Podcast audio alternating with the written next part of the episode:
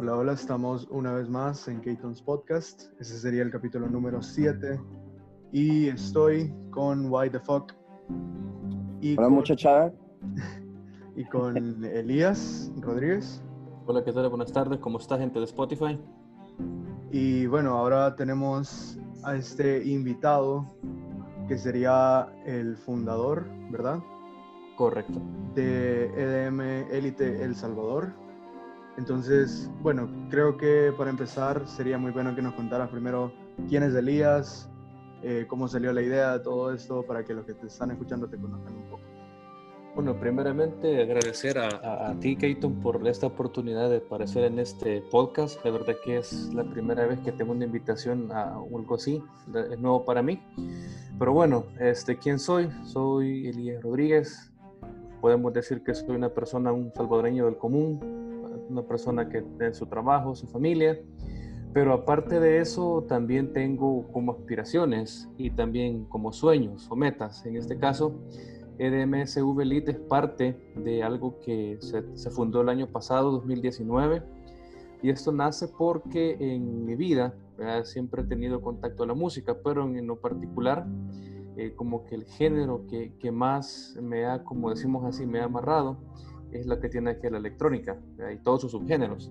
Entonces, al ver que aquí en el país sí, yo considero que hubo una escena, cuando vinieron bastantes acá como conciertos, los Ministry of Sound, que vino bastante gente a tratar de, levantarlo, eh, tuve, el, por decirlo así, la dicha de estar en esos y, es, otra, es una experiencia distinta a lo que tal vez uno estaba acostumbrado solo a verlos en televisión.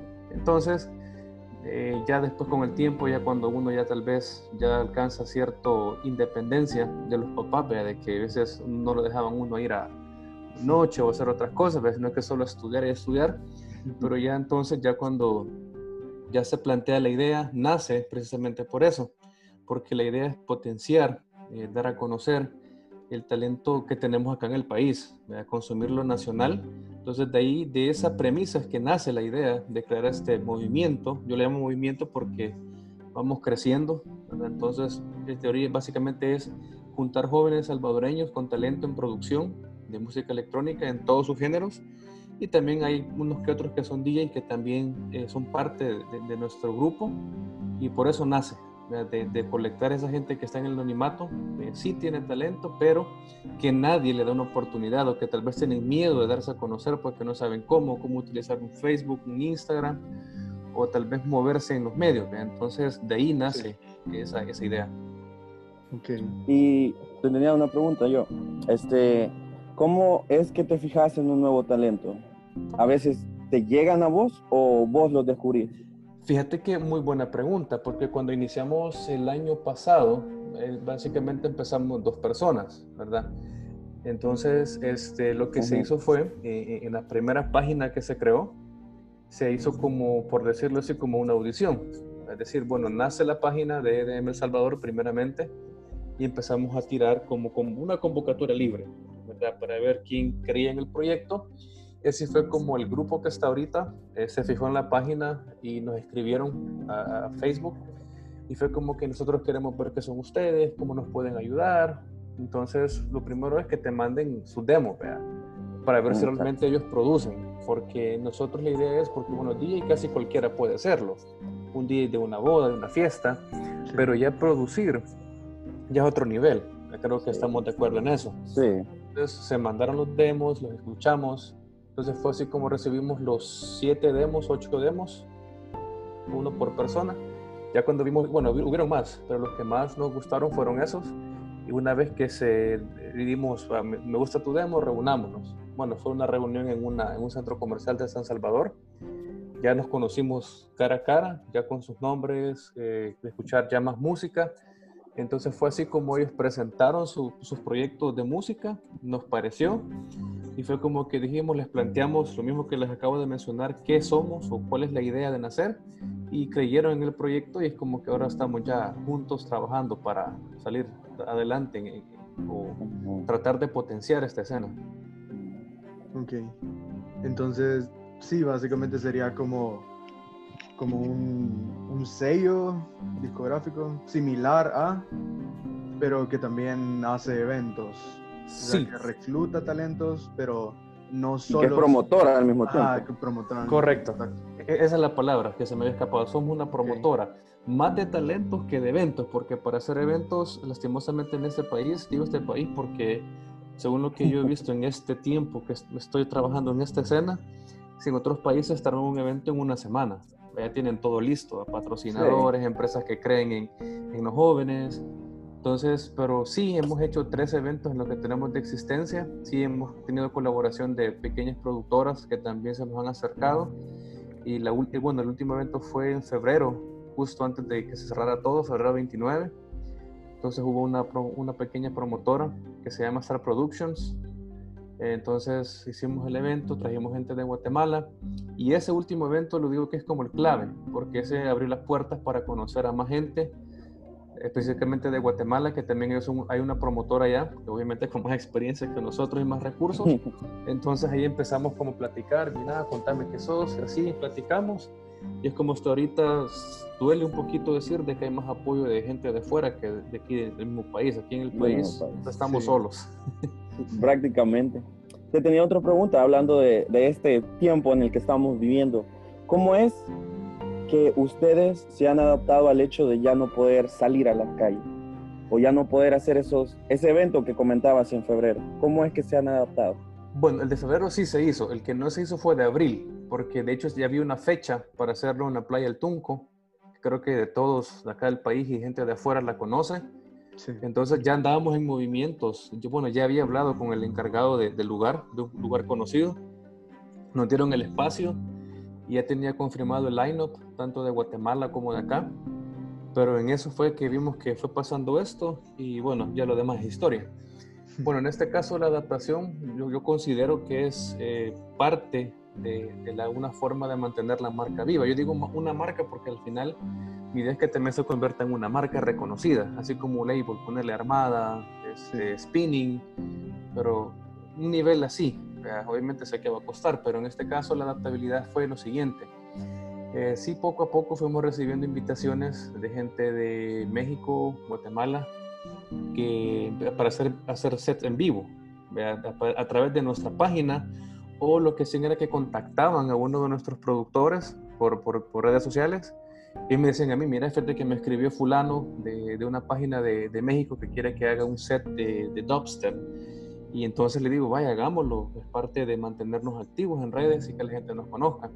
Entonces también una cosa que yo adopté, que bueno, que también me ayudó bastante, Soda Republic, creo que ya lo conocen. Um, él me dijo, mira, ¿por qué no hacemos entrevistas? Porque él también está en una radio en línea, que estoy, también lo que él hace. Entonces le dije, me parece, solo hay que empezar a contactar a la gente. Y así, así, y así fue. Entonces hicimos como en vivos con otras páginas o, yo les prestaba a los productores a las otras páginas para que hicieran sus en vivos y las entrevistas que hicimos en Instagram, como un Instagram Live.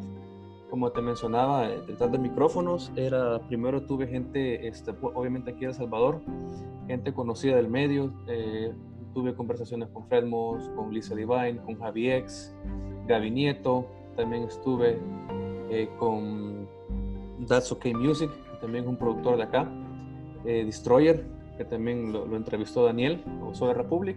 Y en mi caso, eh, también entrevisté productoras de Ecuador, eh, Paraguay, muy buen, muy buen talento por allá.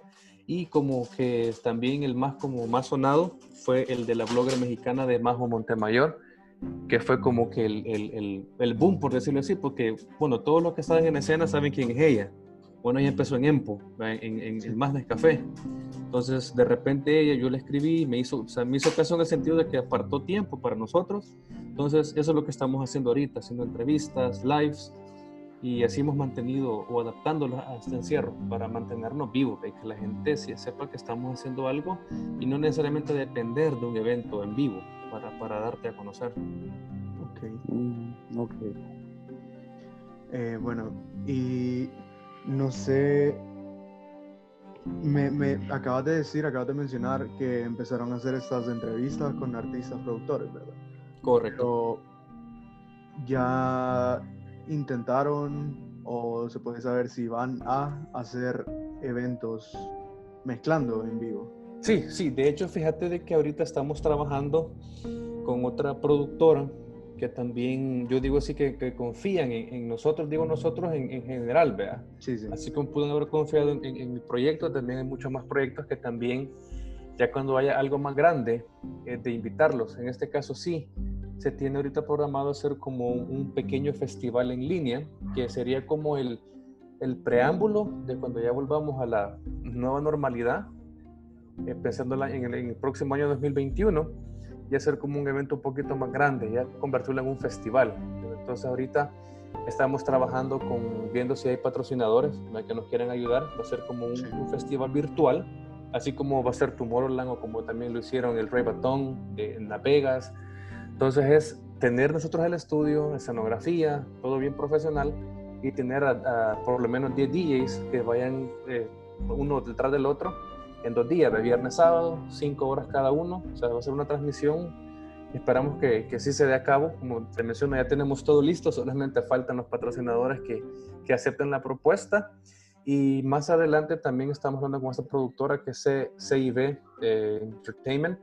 esto nadie lo sabe, estamos trabajando con una marca allá que es el Water Castle de México, que ellos manejan a Kill the Clouds. No sé si ya lo conocen a ellos, uh, Kill the Clowns. Eh, y tienen bastante gente que ha tocado en, el, en, el, en el EDC, ah, pero también en los festivales de México. Entonces ya tuvimos acercamientos para ver si traemos ese concepto acá al país. Obviamente es una gran logística, pero tenemos tiempo porque de aquí obviamente los aeropuertos están cerrados, no puedes viajar.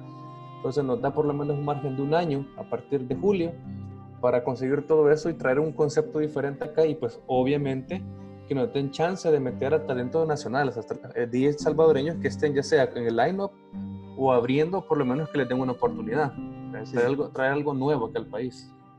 Sí, sabes, de hecho, eh, te voy a contar, yo personalmente, hasta lo que llevamos a este punto de, de cuarentena, he participado como cuatro veces, creo, en eventos digitales, ¿verdad? En eventos en línea.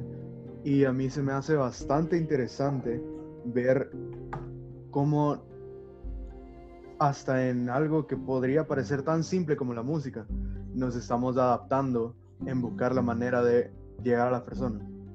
Sí. O sea, no, no nos quedamos de, bueno, ni modo, no se puede hacer eventos, vamos a dejar de, de apoyar esta página, vamos a dejar de apoyar a los artistas, sino que buscamos la manera de cómo poder llevar las cosas con lo que tenemos.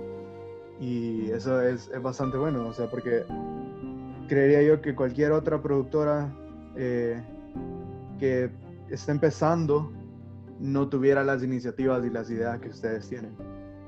Entonces, eso, eso es bastante que, que hay que apoyarlo, hay que seguir haciéndolo, porque sí, sí es algo muy bueno. Sí, la verdad que sí, y como te decía, es, parte de, de, una adaptabilidad o hasta cierto punto una evolución que tiene que tener en este caso una promotora, porque tu idea es promover. Entonces, las redes sociales te ayudan a promover, ¿verdad? Entonces, partiendo de ahí es que, y las circunstancias que se nos han dado, creo que la mayoría, creo que todos los productores internacionales, desde, no sé, desde los más conocidos, más comerciales, hasta los más underground, por ejemplo, la esta chica, la eh, Charlotte DeWitt, Emily Lenz, todo eso, ese grupo de personas que están un poquito en el anonimato, digo yo, porque aquí en el país creo que nos falta bastante en cuanto a la materia de música electrónica. Entonces sí, es una forma de, de, mantenerte, pues, no solamente quedarte, ok, no vamos a hacer evento, entonces, entonces la gente pierde el interés, tu página ya se queda como estancada y puede que venga otra página y te empiece a ganar espacio. No es competencia, pero la, tu idea de promover o darte a conocer se pierde por, por la inactividad que se podría llegar a tener. Sí, sí, muy cierto. Bueno, y ya que estamos hablando en general de la música, ¿qué crees tú, cómo lo ves tú la industria musical en El Salvador, a diferencia de otros países? Mira, eh, la verdad que lo voy a decir así. Yo sé que a veces alguien puede decir, mira, pero es que le estás tirando a alguien. No, simplemente la verdad hay que decirla en este aspecto porque siento que la escena nacional, nacional, no que venga un, un concierto como lo tuvieron el año pasado, siento que la escena sí le falta bastante. Y no es por, por falta de talento, Eso quiero, quiero que quede bien claro, porque en este año que estoy trabajando en esto, he conocido producciones en Spotify, he visto artistas nacionales que no los conocí hasta que me metí en este medio y la verdad es decir, talento sí hay, pero en cuanto a escena como tal, como yo le digo escena, que te apoyen, que venga de repente una marca y te diga, mira, vamos a hacer un evento de solo talento nacional, un multigénero, por ejemplo, cantantes, lo que sea, no lo hay. Entonces creo que se apoya más, creo que las promotoras que existen ahorita, que creo que son pocas, creo que se están fijando más en traer gente de afuera. Yo entiendo la parte económica, que eso les trae bastante rédito.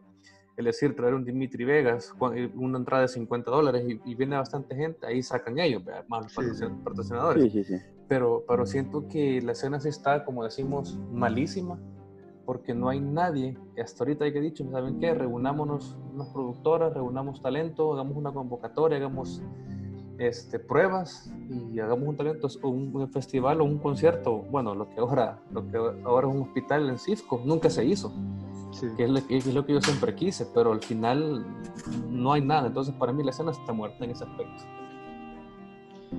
Y bueno, con la experiencia que llevas hasta este punto con, tu página, con, la marca de IRIM Elite, ¿qué tan difícil verías la probabilidad de hacer un tipo festival como Ultra en El Salvador? Mira, lo miro difícil y por una sola razón, y es lo que, es lo que yo estoy, lo que estoy diciendo ahorita, es la falta de apoyo. Porque para empezar a una promotora o una marca, ya sea de bebida embriagante, lo que sea cerveza, le sale más fácil traer, por ejemplo, que siempre vienen artistas pop, ¿verdad? lo cual no digo que sea malo, pero prefieren apostarle a que venga un Ricardo Arjona, un Alejandro Sanz, que venga, no sé, Morat, Marc Anthony, todo eso, ¿verdad? que traen un Bad Bunny, que traigan un, un Balvin, le sale más rentable que, que, que hacer un festival Tal vez no que traigan un ultra como tal, porque esa marca es cara, ese concepto es, es, bastante elevado. Hablamos de millones de dólares, pero en este caso, ¿qué les cuesta a ellos, por ejemplo, reunir, por lo menos que sea solamente un día, eh, para, para, ir empezando a probar? Ponele que hicieran un, festival un día sábado, yo siempre lo, lo he querido hacer, poner en el Parque Bicentenario, en, ese, en esa cancha. Para mí se, viera bonito desde la calle, cuando vas en, en el bulevar ver hacia ese lado y ver, ver, ver un escenario y ver toda la gente bailando, las luces en la noche, creo que, que estamos lejos, millones de años luz. Y yo me comparo, puede sonar malinchista, pero me compara con México. México, ¿por qué? Porque yo he estado escuchando bastante la radio, la 100.9 bit. Bueno, de hecho hay una radio de música electrónica en México, grande, por cierto, de un grupo este, radial bastante de dinero que es full electrónica. Entonces ellos los viernes creo abren el espacio a talento nacional, le dicen, ¿sabes qué? Tenés una hora, aquí, está, aquí están los, los tornamesas y hacerte famoso. Entonces le dan el espacio. Entonces empezando desde ahí, desde que no te apoyan en una radio, no te van a apoyar o van a apoyar a hacer un, un evento de esa magnitud aquí en el país. Así como lo hace Guatemala con el IMF para mí, mis respetos con ellos. Hay bastantes, eh, yo, bueno, por ejemplo, marcas que creen en eso, porque, bueno, con el que yo estoy hablando de Guatemala, conoce bastante gente que organiza ese festival.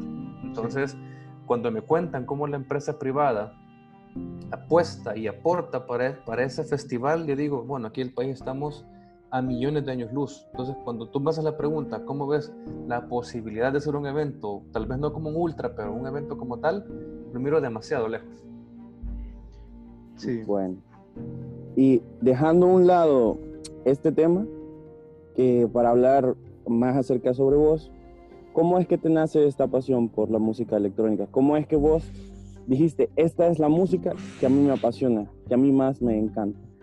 Fíjate que esa misma pregunta es la que yo le hago a la gente cuando la tengo en Instagram y partimos de un hecho, de un hecho bastante común que bueno, en, mi época cuando nací, cuando tengo, tengo tal vez uso de razón, nadie empezó escuchando Tiesto, nadie empezó escuchando Armin, eh, Oakenfold, sino que fueron tus padres los que empezaron a escuchar música de los 80, 70, y quieres o no, te queda ese pequeño chip en el subconsciente de la música, ¿verdad?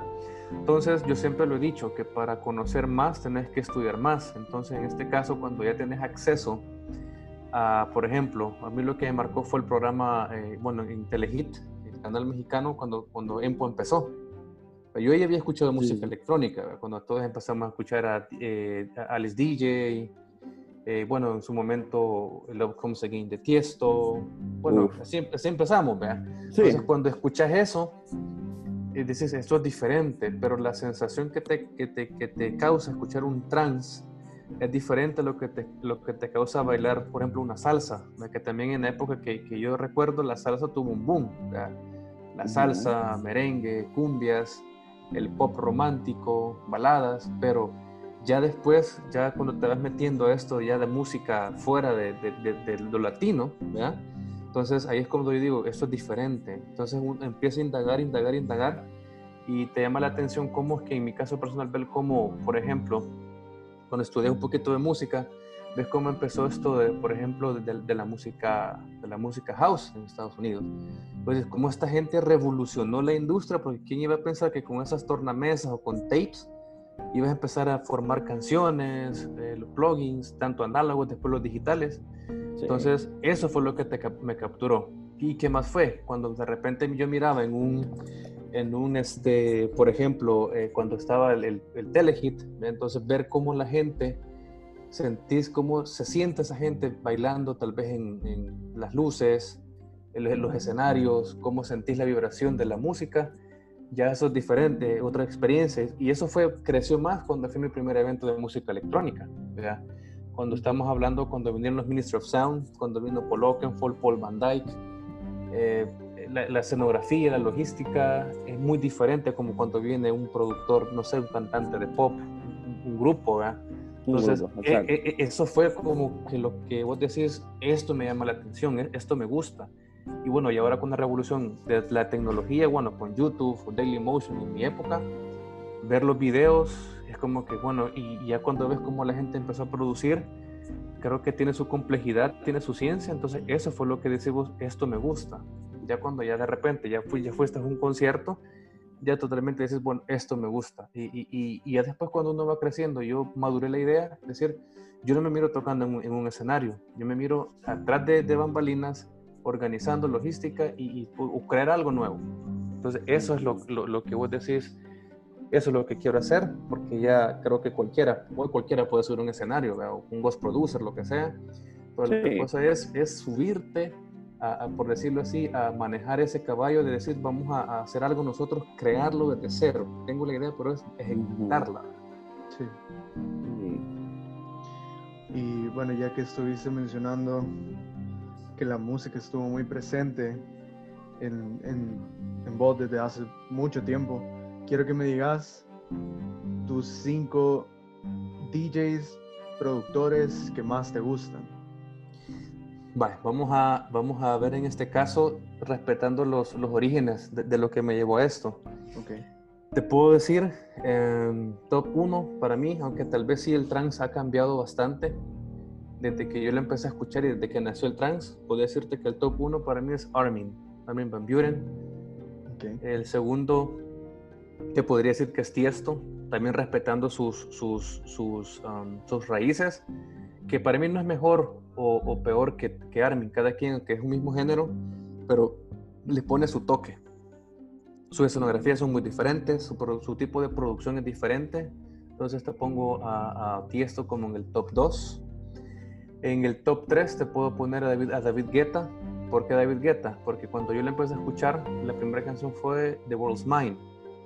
Fue un house muy diferente a lo que vemos ahora y a lo que él toca ahorita. Entonces sería eh, David Guetta. Cuando empezó todavía lo escucho. Ya cuando, ya, ya cuando volvió con su Jack Back, que es como su, su nemesis, con, su, el género con el que él empezó, con el house. Sí. El top 4 ahí sí podría decirte que ya podemos venirnos un poquito más para acá eh, en el tiempo, ¿verdad? Te puedo decir que un top, un top 4 para mí podría ser un poquito ya de, por ejemplo, Skrillex. ¿Por qué Skrillex? Porque siento que eh, tal vez no, eh, obviamente él no, empezó con el, con el dubstep, pero la forma como él mezcla en sus producciones, cuando está en vivo, es, es algo loco. Entonces, tiene el top 4 para mí por, por, cómo él empezó y su pasado, que también tuvo un sueño y ahora lo está viviendo. Ya el top 5 para mí, porque también hay que escuchar un poquito de todo, te puedo decir que vendría siendo, yo sé que suena bien mainstream, pero es Dimitri Vegas y Like Mike. ¿Por qué ellos? Porque a pesar de que empezaron como de repente, nació Dimitri Vegas y Like Mike y crecieron como espuma. Pero detrás de todo eso, aparte de ser un mainstream y ser muy criticados, pero tienen su esfuerzo. no, no, por gusto tuvieron ellos ser como los embajadores del Tomorrowland. Entonces siento que su trabajo eh, es de reconocerlo. Sé que tiene muchos detractores por su género, pero yo me pongo en esta posición. Te doy este top 5 basado en la posición que yo estoy de, de, de, un, de un, promotor de talento. Entonces tenés que escuchar de todo, desde trance, EDM, big room, techno, minimal, house, para, para no encasillarte en un género, sino que ir conociendo porque si voy a promover a alguien y no conozco su género o solo conozco un género, no estoy haciendo nada. Entonces, para mí es un poquito de, de, de todo para, para saber qué es lo que está ahorita en boga, como decimos, para saber dónde llegar, llegarle a la gente que le va a gustar y, que la gente responda. Claro, claro. Sí, fíjate que yo, de, los que pusiste, los que salvaría a, a, mi top 5, Serían a Tiesto y a David Guerra igual. Mm, yo, personalmente no, no consumo mucho trans, entonces mm, siento que diferimos en un par de, de DJs, productores, ¿verdad? Pero esos dos para mí igual son de los, de los principales y eso que yo a David Guerra lo empecé a escuchar mucho, mucho, mucho después de las que, de las que me imagino que vos empezaste a escuchar. Yo lo conocí con, ya cuando hacía un poco más estilo pop, como Black Eyed Peas, Kelly Rowland. que, que hacía las colaboraciones con, con Usher, la de Without You, todas esas canciones como más, oh. un poco más, más comerciales, ¿no? no tanto como en sus inicios. Entonces, pero igual, a mí personalmente, de los que me marcó un antes y un después de los gustos de, de, de música que tuve.